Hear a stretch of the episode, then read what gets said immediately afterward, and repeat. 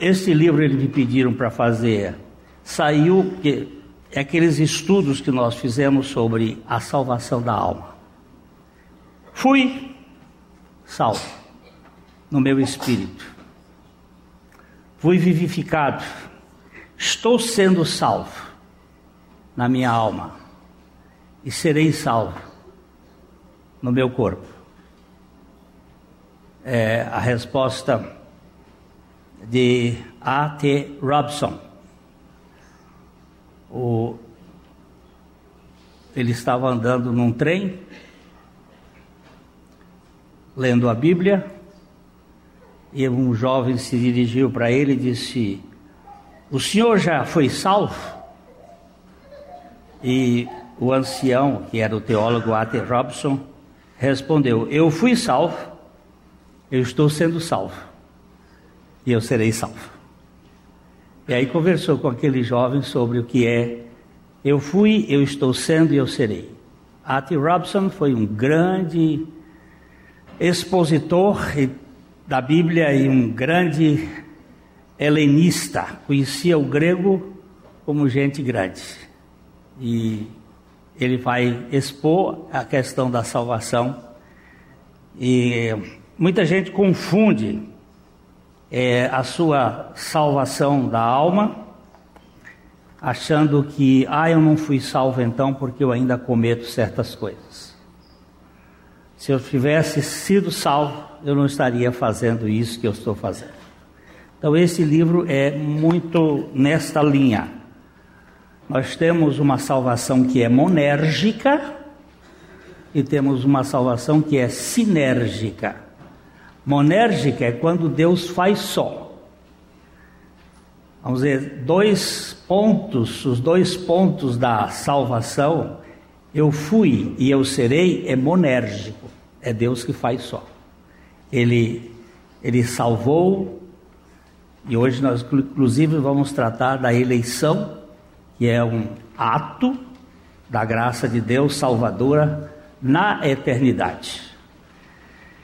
Ele nos salvou da condenação do pecado, mas na salvação da nossa alma é sinérgico. Ele age e eu reajo. Então as, há uma coparticipação do crente na salvação, que é também chamada de santificação.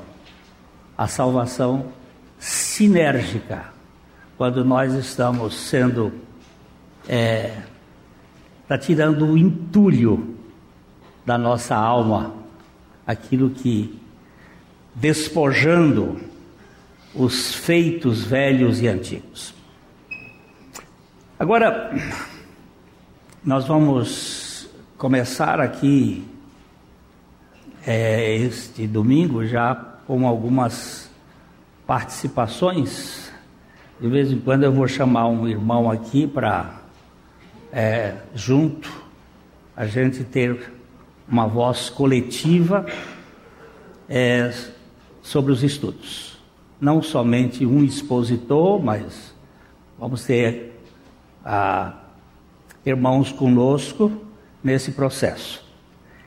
E aqui estamos falando sobre eleição eterna segundo a graça plena. Nós temos que entender que Deus,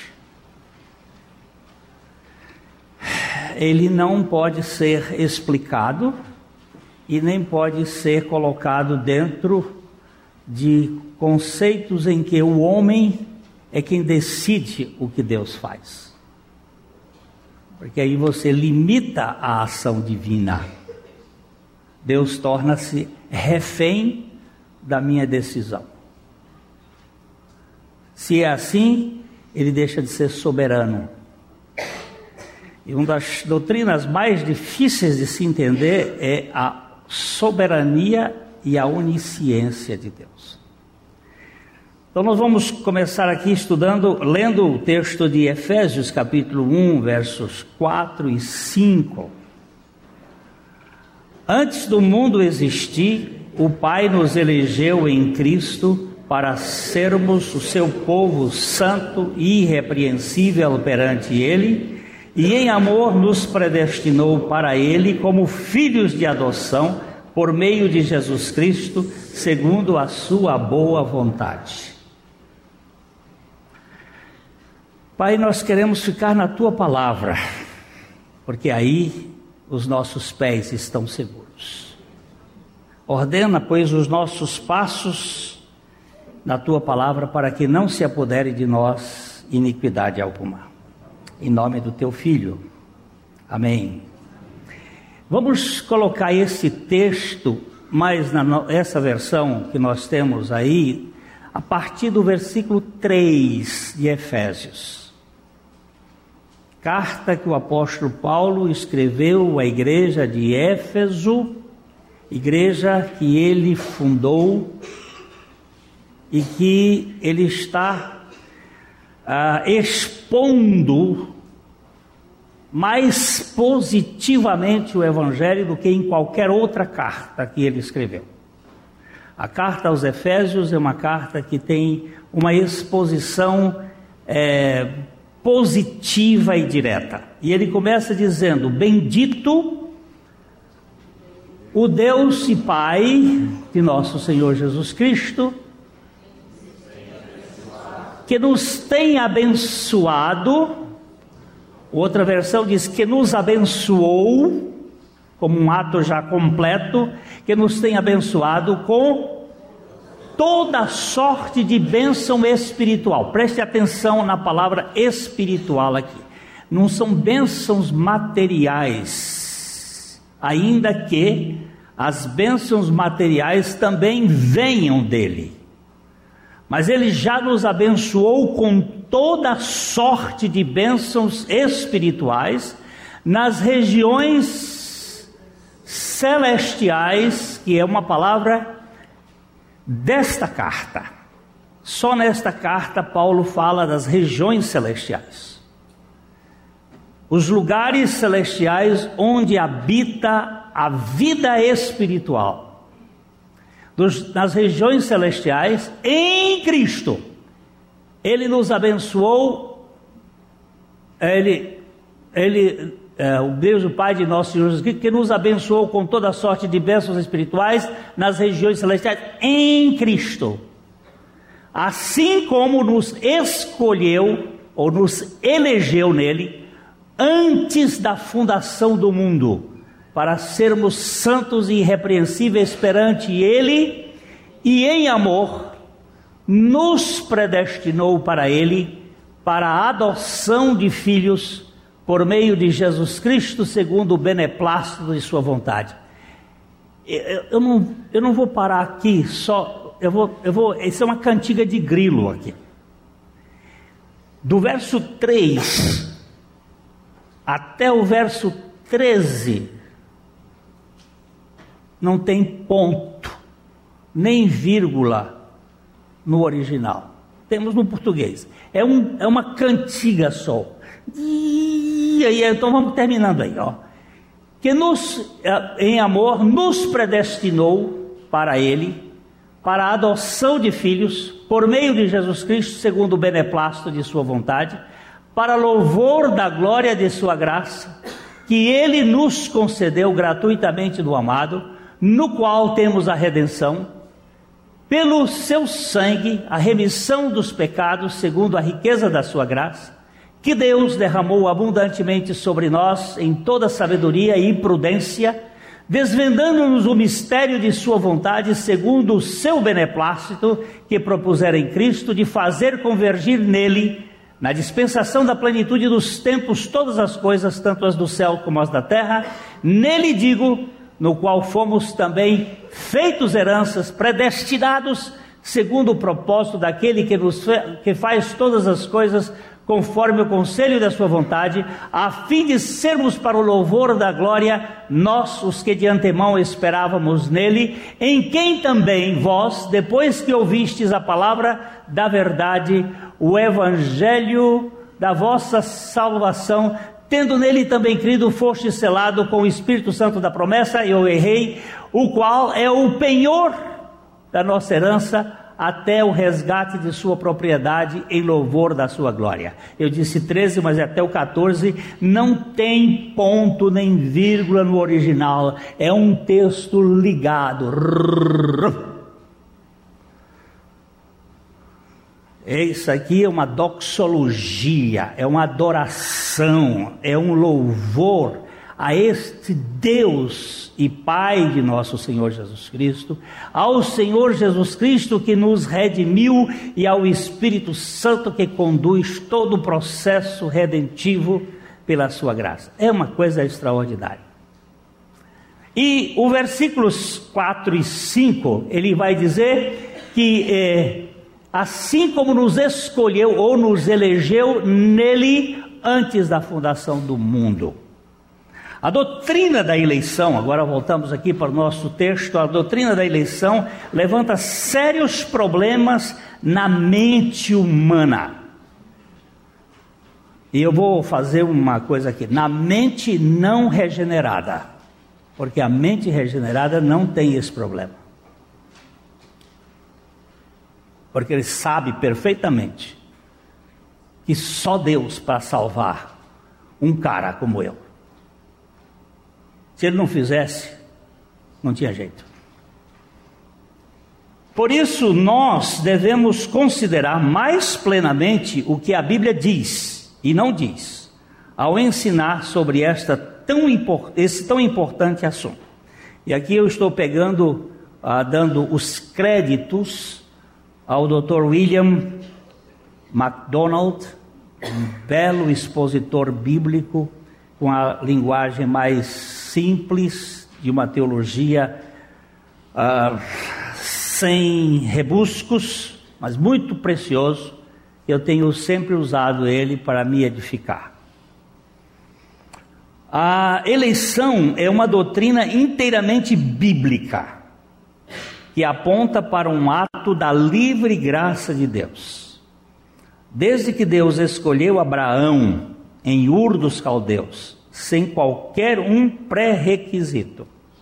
Começando a perceber, começamos a perceber que é Deus quem escolhe os homens e, e nunca estes a Ele. A Bíblia mostra que foi Deus quem escolheu o povo de Israel. Vamos, vamos colocar o texto de Deuteronômio, capítulo 7, versos 6 a 8. Deuteronômio 7, 6 a 8. O senhor pode me ajudar aqui na leitura?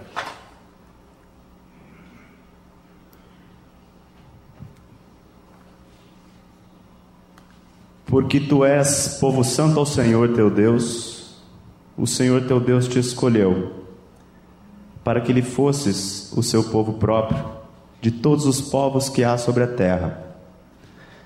Não vos teve o Senhor afeição, nem vos escolheu, porque fosseis mais numerosos do que qualquer povo, pois erais o menor de todos os povos, mas porque o Senhor vos amava, e para guardar o juramento que fizera a vossos pais, o Senhor vos tirou com mão poderosa e vos resgatou da casa da servidão, do poder de Faraó, rei do Egito. O que, que você acha disso aqui? Eu acho que o Senhor é soberano. Não nos ama por aquilo que somos, mas nos ama por aquilo que Ele é. Não nos ama por aquilo que fazemos ou deixamos de fazer, mas nos ama por aquilo que Ele é. Nos ama de acordo com o beneplácito da Sua vontade. E isso, o nome disso é graça. Isso, a graça, no meu entendimento, ela é um ultraje para nós, ela é ofensiva para o ser humano, porque o ser humano tem uma natureza meritocrática e quer fazer por merecer. E o Senhor nos ama não por, por aquilo que fazemos, mas apesar daquilo que somos. É verdade. E o nome disso é graça. E para o ser humano, tão meritocrático que é, até mesmo para receber a graça, que é de graça, ele precisa da graça. Não é? Até para receber a graça, que é de graça, ele precisa da graça, porque senão não dá. Jesus, na sinagoga de Nazaré, diz que havia muitas viúvas em Israel. Porém, o profeta Elias foi enviado à viúva de Serepta de Sidom. Bem como havia muitos leprosos no tempo de Eliseu, mas nenhum deles foi purificado senão Naamã o Ciro. O resultado desta mensagem foi quase o apedrejamento de Jesus. Por quê? Por que, que a turma pegou Jesus e queria jogar de cima do monte lá em Nazaré para baixo?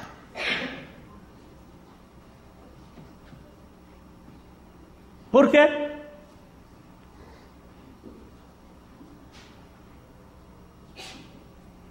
Você não notou, não? Quando Jesus disse assim: havia muitas viúvas, mas só a viúva de, de Serepta foi enviada, ele foi enviado à viúva de Serepta de Sidom. Serepta é uma cidade da, da, da Fenícia. Tem tanta gente aqui em Londrina, e o Senhor manda para uma pessoa que está Aonde? Bota um lugar bem. Rolândia. Eu ia botar lá em Corrente do Piauí, mas era muito longe. Os londrinenses ficariam, ficariam assim, ó, por que não nós? Por que não? Mas ele quando Jesus colocou a viúva de Serepta e colocou Naamã, o sírio, como beneficiários da graça, a, a sinagoga estava cheia. Eles pegaram Jesus e quiseram jogar ele, precipitá-lo morro abaixo. Porque este assunto ofende exatamente isso que o Márcio falou: o mérito. E nós somos meritocráticos. Mas no reino da graça não entra esta. É para falidos. É para mendigos. É para aquele que fez tudo e não deu certo. A Bíblia ensina que é Deus quem escolhe as pessoas para a salvação. Vamos colocar aí o texto de 2 Tessalonicenses 2,13. Mas devemos sempre dar graças a Deus por vós, irmãos amados pelo Senhor, porque Deus vos escolheu desde o princípio para a salvação, pela santificação do Espírito e fé na verdade, para o que também vos chamou mediante o nosso Evangelho para alcançardes a glória de nosso Senhor Jesus Cristo. Você concorda com esse texto ou não? Aqui é a palavra de Deus ou não é a palavra de Deus? E ele diz assim: olha lá, por favor, baixa aí. Devemos sempre dar graças a Deus por vós, irmãos amados pelo Senhor, porque Deus vos escolheu desde o princípio para a salvação. É Deus que escolhe. Deus escolheu desde o princípio para a salvação. Quem ele escolheu? Os irmãos amados pelo Senhor. Gramática, estudo de português também vale a pena em Bíblia pela santificação do Espírito e fé na verdade, para o que também vos chamou, quem chama? O próprio Deus. É Ele que chama, mediante o nosso Evangelho, para alcançardes a glória de nosso Senhor Jesus Cristo. Porque todos pecaram e destituídos estão da glória de Deus. Agora precisam ser alcançados para a glória. Segundo J. Blanchard, se Deus não escolhesse alguns homens sem qualquer condições, ninguém jamais o escolheria sob quaisquer condições. Pois a Bíblia é enfática em dizer que não há ninguém que busque a Deus. Nenhum. Nenhum sequer. Não há ninguém que busque a Deus, mas eu estou buscando. Alguém pode dizer assim: olha, glória a Deus. Você está buscando porque você foi buscado primeiro. Pode ter certeza. Nós não o buscaríamos se ele não nos buscasse. Eu não o quereria se ele não tivesse me querido. Você tem aquela oração do, do cristão do primeiro século, aí na, na, no cabeçalho, eu deixei meu telefone lá. É uma oraçãozinha simples do cristão do primeiro século que ele fez, que é, é essa, essa coisa linda assim. Ali diz assim: Tu não tens obrigação de me querer. Está falando com Deus. Um cristão conhecia, conhecia um pouco do que era a graça. Ele diz assim: Tu não tens obrigação de me querer, nem eu tenho condições de te querer. Mas se tu me quiseres, porque tu queres me querer, então tu me levas a te querer com o mesmo querer que tu me queres. Porém, se tu não me quiseres, eu não posso te querer, pois a minha vontade, pervertida pelo pecado, nunca te quererá sem que tu me queiras. Antes, converte o meu querer para que eu te queira com o mesmo querer que tu me queres. Isso é, isso é graça. Isso é evangelho. Isso é graça. Foi, foi Deus e é Deus que inclina o nosso coração para Ele. O pecado nos matou espiritualmente e tornou a nossa alma arrogante. O ser humano natural encontra-se morto do ponto de vista espiritual, ao mesmo tempo soberbo e avesso a qualquer realidade espiritual em sua alma.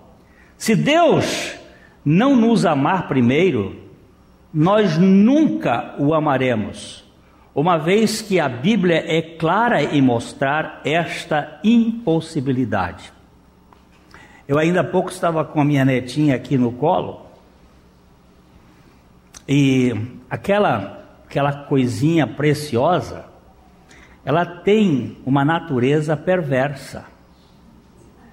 Ela é, ela, ela não tem vida espiritual. A vida espiritual nela está morta. É, o espírito dela está morto em delitos e pecados. Você diz assim, mas ela não fez ainda o bem e o mal? Não mas ela tem uma natureza perversa. Ela é uma serpente. Ah, mas isso é uma é dureza. Não sou eu que digo, é a Bíblia que diz. Você quer ver como a Bíblia diz?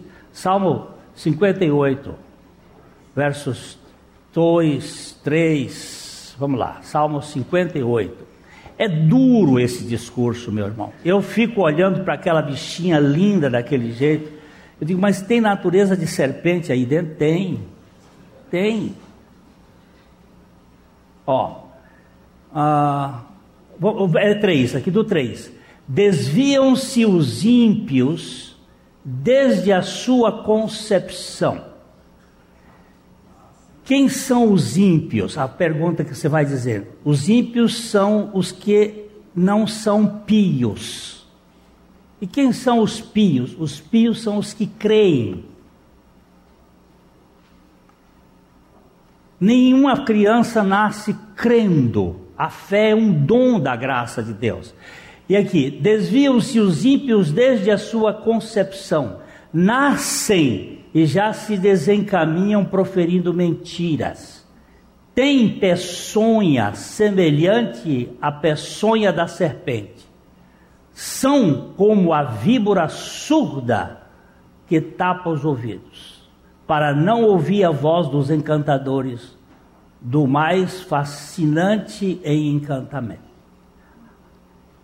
Agora, a vitória, ela vai precisar da pregação do Evangelho e da revelação do Espírito Santo. Porque se ela não receber a pregação do Evangelho e a revelação do Espírito Santo, ela nunca vai mudar a sua natureza. Ela vai ser uma pessoa bem educada, porque nós vamos procurar educá-la, Vamos procurar frustrá-la, porque educar é saber frustrar, porque ela tem um monstro de rebeldia ali. A mãe estava dizendo: eu tenho que coibir, vai ter que botar limites, porque se você quiser formar um monstro, dê tudo para ele, aí você terá um monstro perfeito mas ela não será uma nova criatura se o Espírito Santo não revelar a pessoa e a obra de Jesus Cristo para ela.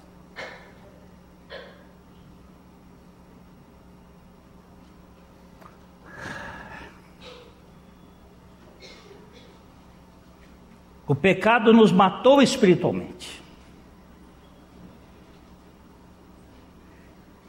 Ela a Bíblia se dirige aos crentes como aqueles que são escolhidos previamente, sem pré-requisitos, de acordo com a onisciência e presciência de Deus. Vamos ler 1 Pedro, capítulo 1, verso 2.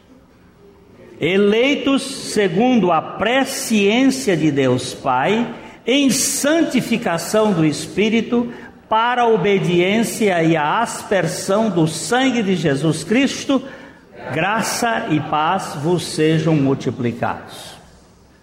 Uma vez que Deus seja onisciente, necessariamente ele é presciente.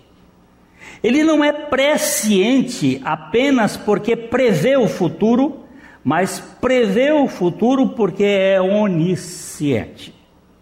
A sua presciência é atributo inferente da onisciência eterna de Deus. Portanto, se Deus previu, é porque ele sabia de antemão, e se sabia, é porque determinou.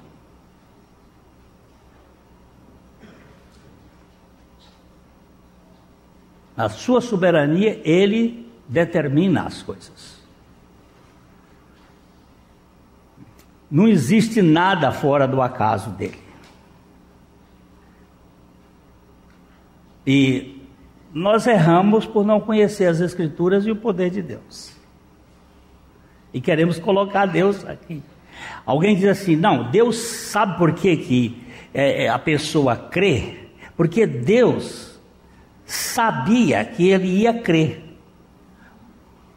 Aí chama-se a presciência determinando a salvação, mas não quem determina todas as coisas nesse universo é Deus. Ainda que ele não seja o autor do pecado, ao criar o homem com uma vontade capaz de decidir querer ser o que ele não era, ele sabia e estava determinado que o homem iria pecar. Mas o pecado é nosso. Somente nosso. E não dele.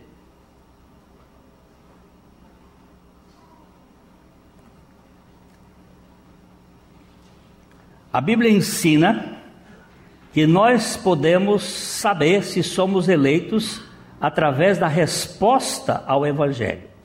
Se ouvirmos e crermos, somos eleitos.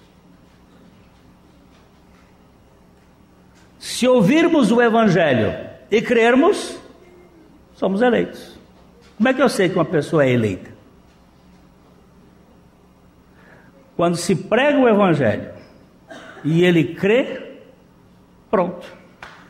Eu gosto desse exemplo que eu já dei domingo passado, mas vou usar de novo. Aqui nesta porta tem um convite assim para mim. Venha, aquele que tem sede, venha. Aí eu chego, então, convite.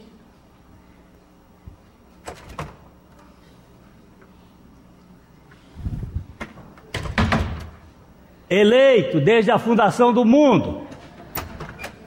Aqui do lado de dentro eu escuto, eu vejo que eu já tinha sido eleito desde a fundação do mundo. Eu tenho um convite, entrei, descobri que eu faço parte da família de Deus. E foi Ele que me convenceu do pecado.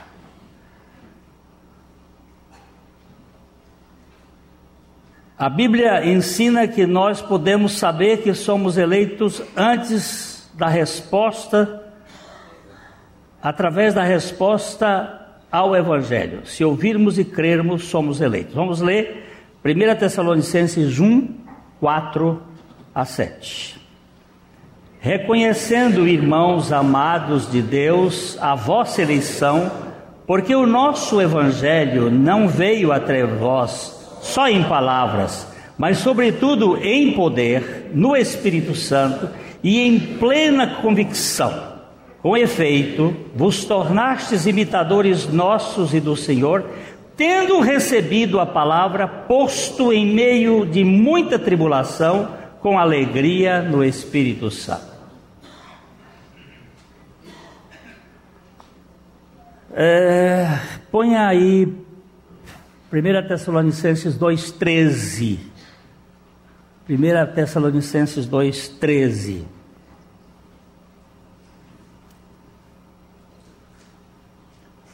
Olha, olha que texto. Outra razão ainda temos nós para incessantemente dar graças a Deus.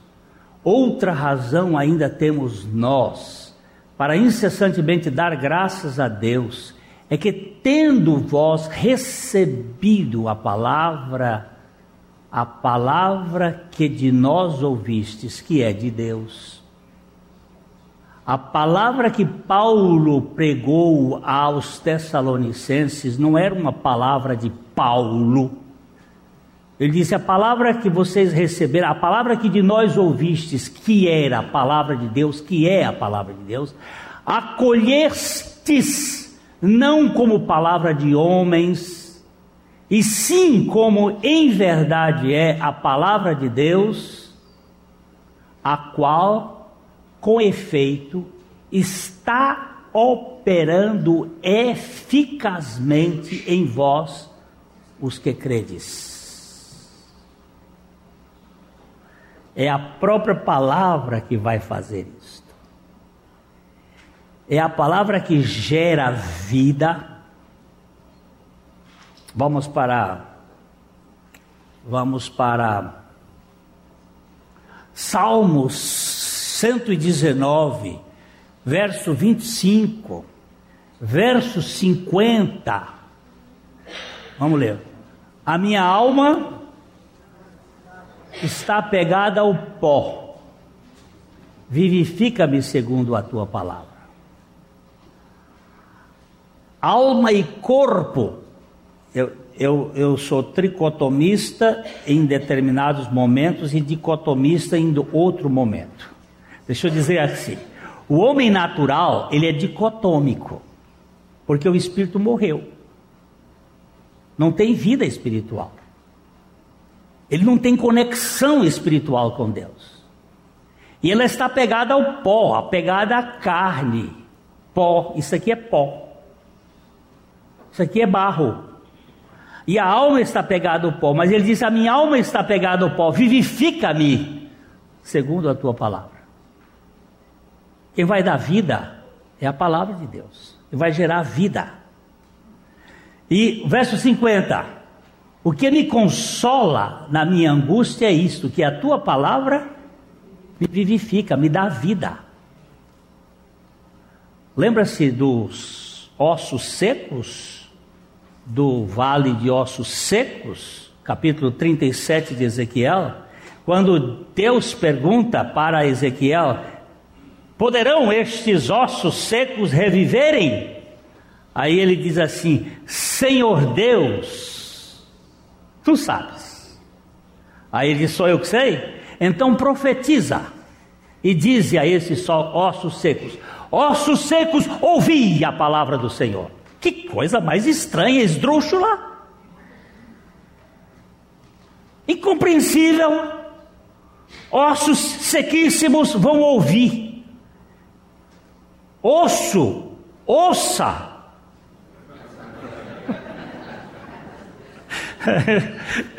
Essa ficou boa, não foi, minha filha? É, ela, ela é, é fã dos trocadilhos bobos do pai dela. Esse osso que vai ouvir a palavra do Senhor é o mistério da vivificação e o mistério da fé. Juntos. É a palavra. Deus criou esse mundo pela palavra. Deus sustenta esse mundo pela palavra. Deus regenera as pessoas pela palavra. Deus santifica as pessoas pela palavra. E Deus vai nos manter eternamente, porque o venceroso tem o Verbo de Deus posto na coxa. É a palavra que vai nos tirar desse mundo. Meu povo, não se trata de uma palavra humana que ele diz lá: quando recebestes a palavra de mim, de nós, não recebestes como palavra de homens, mas como na verdade é a palavra de Deus, a qual está operando em vós os que crestes, credes. Então, vamos caminhar um pouquinho mais e já já, gente. Por outro lado, ó, aqui nós temos um lado, o lado divino, por outro lado, a Bíblia nunca ensina que Deus escolhe os homens para serem perdidos. O fato de ele escolher alguns para serem salvos não implica que ele tenha arbitrariamente condenado todo o resto. Ele nunca condena os homens que merecem ser salvos, pois não há nenhum. Mas ele salva alguns que merecem ser condenados. Vem cá. Vem cá, doutor, fala aqui. Eu disse que eles vão ter trabalho agora. O que, que é isso aqui? Isso aqui é algo complexo de entender e que gera muita, muito debate. E na minha compreensão humilde, bem humilde, para que a gente possa compreender isso, nós temos que partir do pressuposto de onde nós viemos. E a palavra diz que não há nenhum justo, nenhum sequer. Então, eu costumo dizer né, nos estudos que, partindo do pressuposto que todos nós nascemos em pecado, que todos nós somos pecadores, e o destino dos pecadores é um só, que é o tormento eterno, se Deus resolvesse enviar todos os pecadores para o inferno, ele estaria fazendo uma injustiça ou uma justiça? Perfeita justiça. Ele estaria fazendo perfeita justiça. É que a nossa mente ela tem dificuldade. E nós queremos, porque nós somos muito justos. Só que a nossa justiça, a palavra de Deus diz que é trapo, trapo de imundície. Então, se Deus resolvesse mandar todos nós para o inferno, ele não estaria praticando injustiça. Por outro lado, Se ele elege alguns, é por ato exclusivo da sua misericórdia. E quem sou eu para discutir com Deus? O problema é a justiça, pastor. Esse cara está querendo falar alguma coisa aqui.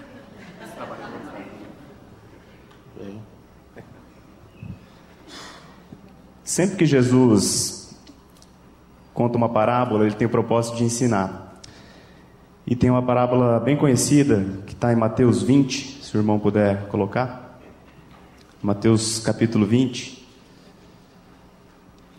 Que a gente vai. Jesus nos ensina a respeito da, da justiça de Deus e da misericórdia dele. Está o texto lá? Mateus capítulo 20, nós vamos ler do 1 ao 15. Fazer uma leitura corrida, pessoal, vocês prestem atenção por aí, tá?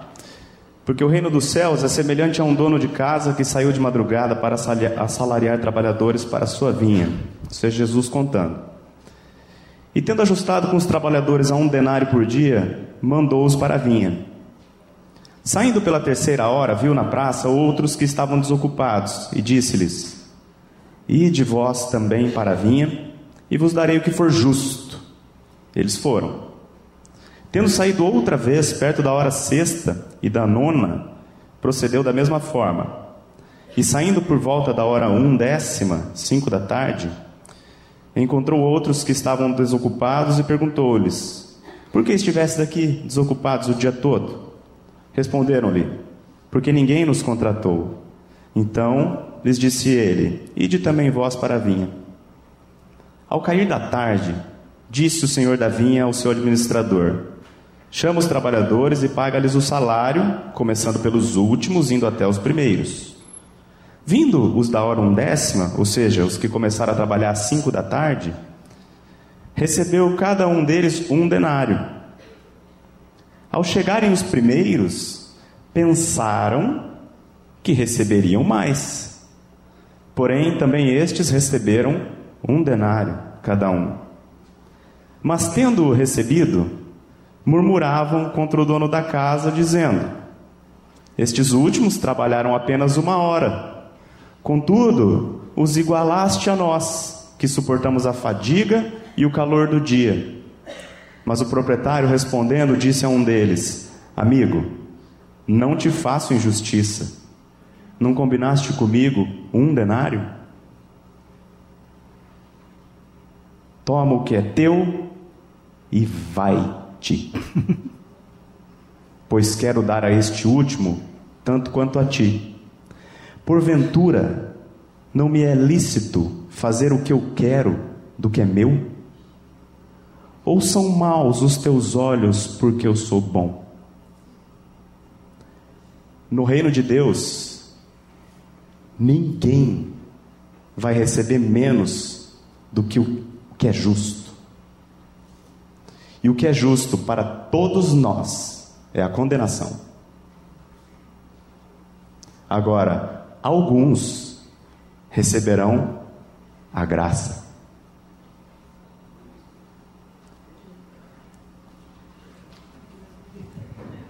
Pastor,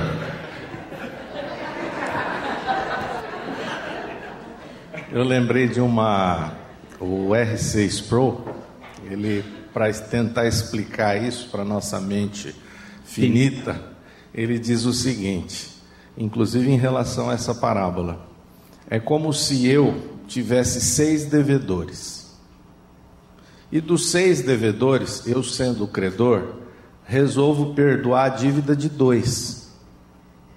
E de quatro eu não perdoo. Eu estaria fazendo alguma injustiça com aqueles quatro, se eles já são meus devedores e eu simplesmente perdoo dois? Esse é o ponto. Como é isso aí para os advogados? Hein? tem, tem justiça? Não, injustiça nenhuma. Hein?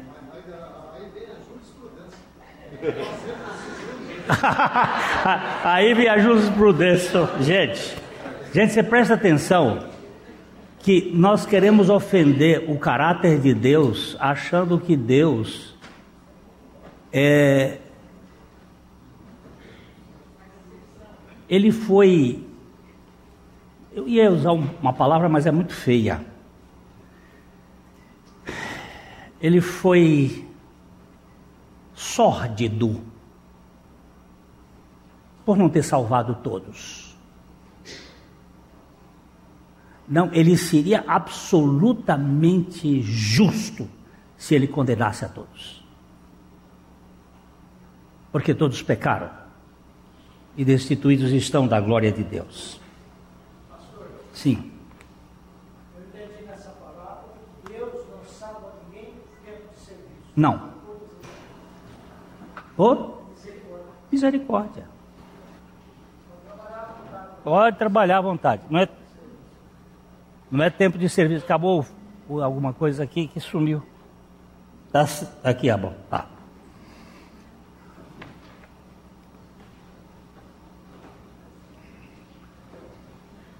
Quando Paulo descreve os eleitos, ele fala como sendo vasos de misericórdia que ele preparou de antemão para a glória é uma seleção divina preparada pelo próprio Deus para a sua glória.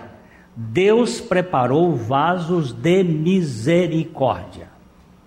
Mas quando se volta aos perdidos, simplesmente diz: vasos de ira preparados para a destruição.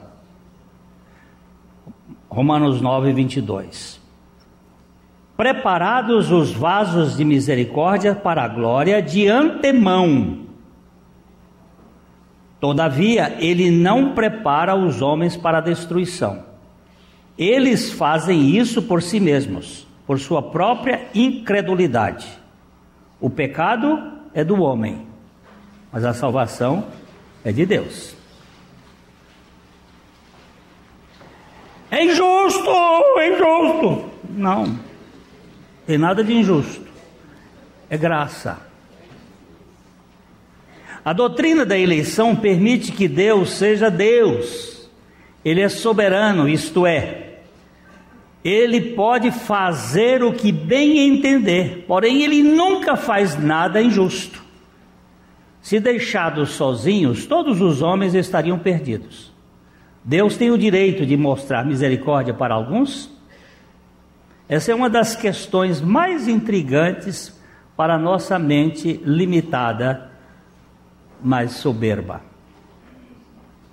Eu hoje peguei a minha netinha em casa e botei ela para cima e disse assim: Esta é a menina mais linda deste mundo. A mãe estava ali. Se eu pegar outra netinha, eu vou pegar ela e vou dizer assim: esta é a netinha mais linda deste mundo. A outra também é, qualquer uma delas são as mais lindas deste mundo para o vô. O meu conceito para os meus netos, eles são todos. Mas os pais podem ficar com ciúme. Que história é essa, papai? Você diz que essa é a mais linda, depois diz que a outra é a mais linda, que a outra é a mais linda. Como é que é essa história? Hein? Calado. é isso aí. É, o conceito de Deus ter escolhido é da sua essência amorosa.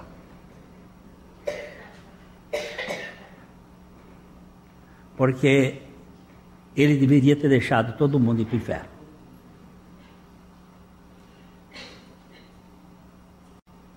Todo mundo ir para o inferno. É o lugar meu. Por isso que na hora de adoração eu me prostro ali quieto, dizendo como é que o Senhor me pegou. Eu sou muito grato. Porque eu devia passar a minha eternidade atormentando o capeta. Essa semana, uma, uma sobrinha de Brasília me mandou, um, já estavam fazendo um estudo bíblico lá na casa dela, e alguém perguntou por que que ficaram um ladrão à direita e outro à esquerda de Jesus, ficou, ele ficou no meio. Por que, que os dois ladrões, um do lado do outro? Eu disse, olha, um ladrão ficou do lado para mostrar que há arrependimento para alguns. E o outro que ficou do outro lado é para mostrar que o diabo vai se arrepender por levar alguns para o inferno. Porque o, o inferno não foi feito para os homens. O inferno foi feito para o diabo e os seus anjos. O inferno é uma coisa antes da criação do mundo, dos homens. Foi preparado para o diabo e os seus anjos. Mas o homem, o diabo entrou na história do homem e leva um bocado de gente para o inferno. Mas a minha Bíblia diz que estes homens são piores do que os malignos, ou seja, são piores do que Satanás. Você conhece um texto bíblico que diz assim: resistir ao diabo e ele fugirá de vós. Mas a Bíblia diz assim: não resistais ao homem perverso. Por quê? Resisti ao diabo e ele fugirá de vós, mas não resistais ao homem perverso. Por quê? Porque é pior que o diabo.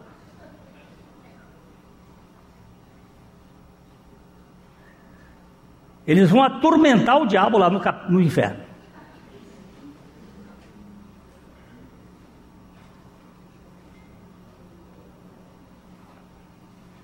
Olha, gente, o diabo é, é ruim. Mas um ser humano, eu vou contar a história aqui de um pastor velho, avô, que abusou das netas, dizer assim: Eu vou para o inferno, mas eu tenho prazer em abusar minhas netas.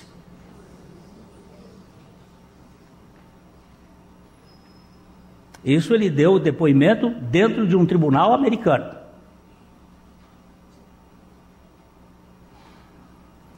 Esse homem não pode ser pior.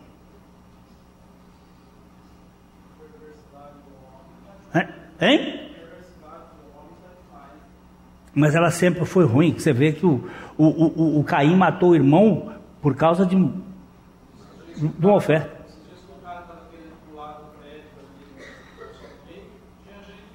Mas incentiva.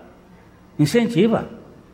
Uma vez eu fui, fui atender um rapaz que estava tentando pular e, e, e me telefonaram e eu fui lá e, e me pediram para entrar para conversar com o rapaz. Eu entrei no prédio e estavam lá embaixo, pula, pula, pula. E eu fiquei do lado, do, entrei disse para ele, chamei ele pelo nome, fulano. Ele virou o pescoço e disse, ô pastor Lédio, eu disse, eu posso me aproximar de você? Ele disse: Pode. Digo, vira as pernas para o lado de cá. Ele virou as pernas, eu fui, dei um abraço nele, puxei para cá, tirei, mas lá embaixo, ah! como se uma frustração, por que, que não pulou?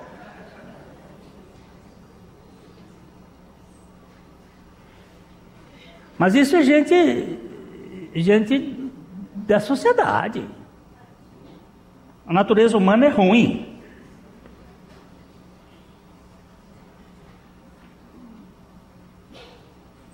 Deus é soberano, mas não, é, não há injustiça em sua soberania. Ele não é obrigado de salvar ninguém.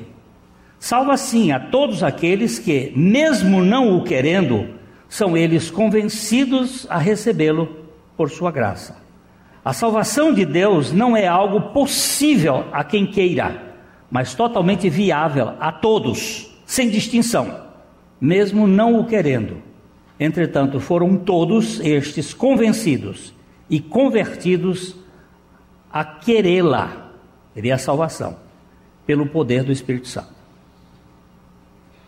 Não pode ser a minha decisão caída e rebelde quem determina a vontade de Deus, absoluto e soberano, mas com toda certeza, É a vontade soberana de Deus quem determina de modo gracioso a minha decisão para com Deus. Eu sou convencido por Ele. Concorda, Fernando? Eu sou convencido. Você iria para Deus se Deus não te convencesse?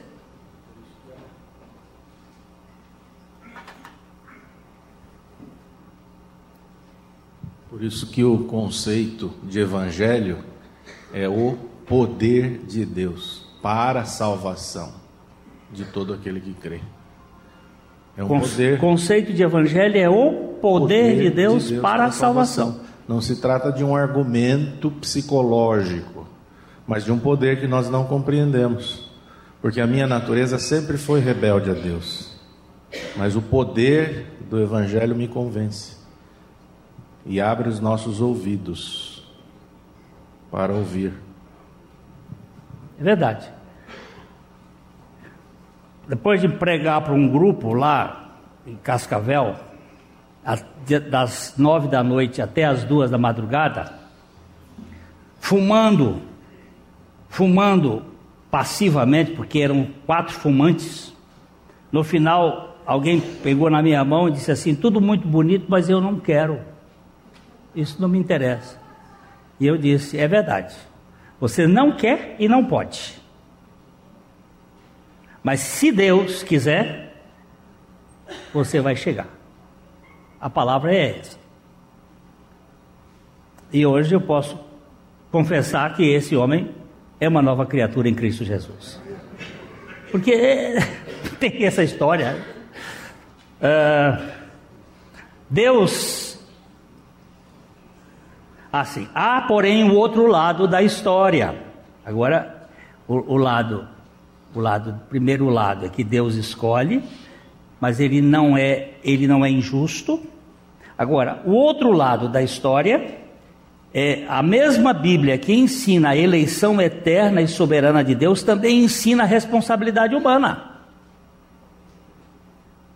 Por isso, ninguém pode usar a doutrina da eleição como desculpa para não ser salvo. Eu sou também responsável. Deus faz uma oferta genuína de salvação para todas as pessoas, em todos os lugares. Quem é que sabe esse versículo de có salteado? João 3,16. Porque Deus amou o mundo de tal maneira que deu o seu Filho unigênito para que todo aquele que nele crê não pereça, mas tenha vida eterna. Há uma palavra universal. A obra da salvação em Cristo é suficiente para todas as pessoas neste planeta, mas só será eficiente para quem crê. E precisamos perceber: para crer são necessários, primeiro, a pregação do Evangelho, a vivificação espiritual pela palavra de Deus Terceiro, o convencimento do pecado através do Espírito Santo. E os dons do arrependimento e fé, como recebidos e correspondidos através do novo nascimento otorgado pela graça. Voltando à minha neta. Dia 17 de janeiro ela nasceu. Não tinha nenhum relacionamento comigo. Zero. Eu brincava com ela, vovô, zero. Absolutamente zero. Amanhã é 17 de agosto, setembro, vai fazer oito meses. Oito, oito meses. Vai fazer oito meses. Agora eu, eu, eu chego, dou um sorriso lá. Por quê? Foi daqui para lá, para ir de lá para cá. É o amor de Deus que nos chama para amá-lo. Ó, porque Deus me amou e agora eu abro os braços para Ele e digo assim: Eu quero, eu te quero, eu te quero tanto, porque tu me quiseste tanto e porque tu me queres tanto e não queres me deixar de querer-te, é que eu acabo te querendo. Isso é lindo, não é? de braço aberto, eu te quero, Senhor, porque tu me queres. Foi tu que me quiseste, não fui eu que te quis. E é tão bom saber que uma vez gerados de novo, não podemos ser degenerados. Ele não desmancha o DNA que ele colocou dentro de nós. Nós somos salvos para ser salvos pela eternidade. Por isso que a outra parte da salvação é muito importante, mas vai. A obra da salvação em Cristo é suficiente, já lemos aqui. Qualquer pessoa pode ser salva arrependendo-se dos seus pecados e crendo no Senhor Jesus Cristo. Portanto, se uma pessoa está perdida diante da pregação do Evangelho, é porque escolhe estar perdida, não porque Deus deseja que ela se perca. Vamos ler aqui João 3, 36. Por isso, quem crê no Filho tem a vida eterna. O que todavia se mantém rebelde contra o filho não verá a vida, mas sobre ele permanece a ira de Deus. Preste bem atenção. Quem crê no filho tem a vida eterna. Todavia, o que se mantém rebelde, há uma manutenção rebelde.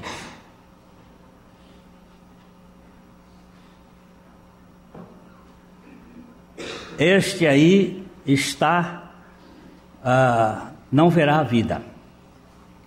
O fato é que a, a mesma Bíblia ensina eleição e salvação gratuita para todos os que receberem a Cristo. Ambas as doutrinas são encontradas em um único versículo, João 6,37. Todo o que o Pai me dá, esse virá a mim e aquele que vem a mim, de modo algum lançarei fora. A primeira metade do versículo fala da escolha soberana de Deus. Todo aquele, todo que o Pai me dá, virá a mim. E a segunda metade, a última metade, estende a oferta da misericórdia a todos sem distinção. Isto representa uma das maiores dificuldades para a mente humana não pode ser assim. Deus não pode escolher alguns e ainda oferecer salvação livremente a todos os homens. Francamente, isto é um mistério, não é possível, é o grito da limitação. Mas o mistério está do nosso lado, não do de Deus. Melhor, a melhor política para nós é crer em ambas as doutrinas, porque a Bíblia ensina ambas. A verdade não é encontrada em algum lugar entre a eleição e o livre-arbítrio do homem, mas em ambos os extremos. Uh, W.J.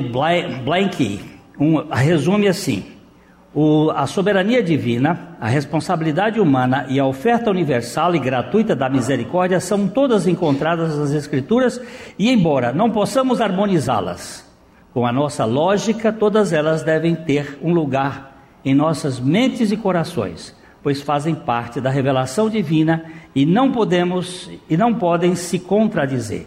Se considerarmos os dois lados como sendo de Deus, podemos anunciá-los sem dúvidas. Concorda ou não? Concorda? Pois é, eu não sei explicar muita coisa. O teólogo escocês Eric Alexander o plano e o propósito de Deus em salvar são tão eternos como Ele próprio. Mas é bom lembrar que Deus nunca salva um espectador. Por isso, Ele vivifica os mortos em delitos e pecados, pela pregação do Evangelho. Ele convence o pecador do pecado, ele gera fé e arrependimento nos vivificados, para que estes creiam e se arrependam de sua autoconfiança e se voltem totalmente para a suficiência do Senhor e Salvador Jesus Cristo. Por quê? Dele, por ele e para ele são todas as coisas.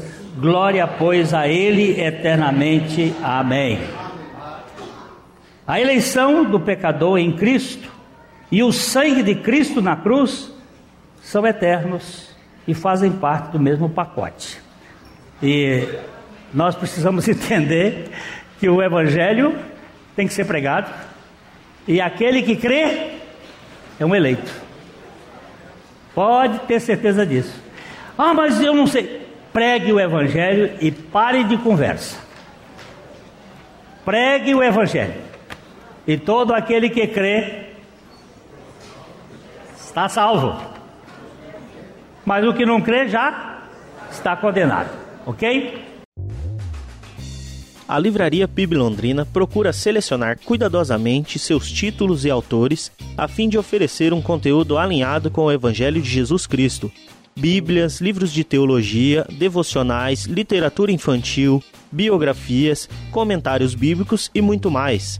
Dispomos também de um acervo de CDs e DVDs das mais de 5 mil mensagens ministradas na primeira Igreja Batista em Londrina. Visite a Livraria PIB Londrina e conheça ainda mais. Livraria PIB Londrina, de segunda a sexta, das 13h30 às 18 horas. Endereço na Avenida Paraná, 76A, próximo ao Calçadão, bem no centro de Londrina. Ligue para 3372 8921 ou acesse o site www.livrariapiblondrina.com.br